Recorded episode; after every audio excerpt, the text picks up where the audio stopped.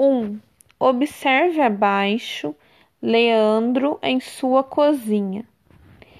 Qual é o objeto que está em cima do balcão?